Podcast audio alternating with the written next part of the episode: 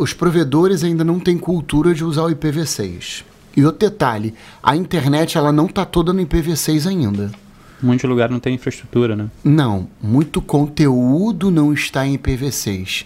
Se, vamos supor que eu pegasse o teu computador e colocasse só o IPv6 nele, você não iria acessar a internet por completo. Uhum. Iria ter algum tipo de defeito. E aí o que, que acontece?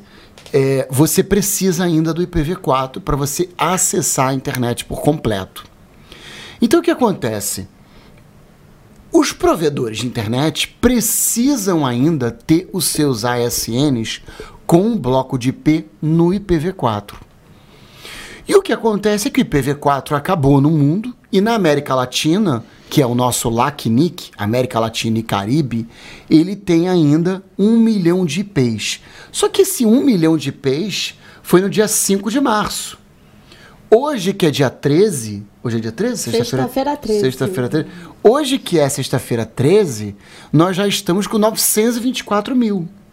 Então você vê, eu fiz a propaganda de que ainda tem um milhão de IPs disponíveis. Mas já é mentira, já está ultrapassado. Já está ultrapassada a informação. A gente não tem um milhão de IPs disponíveis. A gente tem 924 mil IPs disponíveis. E isso desce a cada momento ou a cada dia, porque todo dia de 5 a 10 provedores novos tiram os seus ASNs e cada provedor novo é um barra 22 com 1024 Eu ia IPs. perguntar exatamente isso. Cada provedor, quantos... I- Cada provedor consome em torno de mil, pro, mil IPs. IPs. 1024 IPs. Em torno, exatamente, né? 1024 IPs.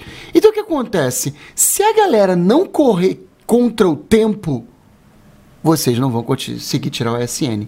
E meu irmão, você não ter SN num provedor, você fica muito enrolado.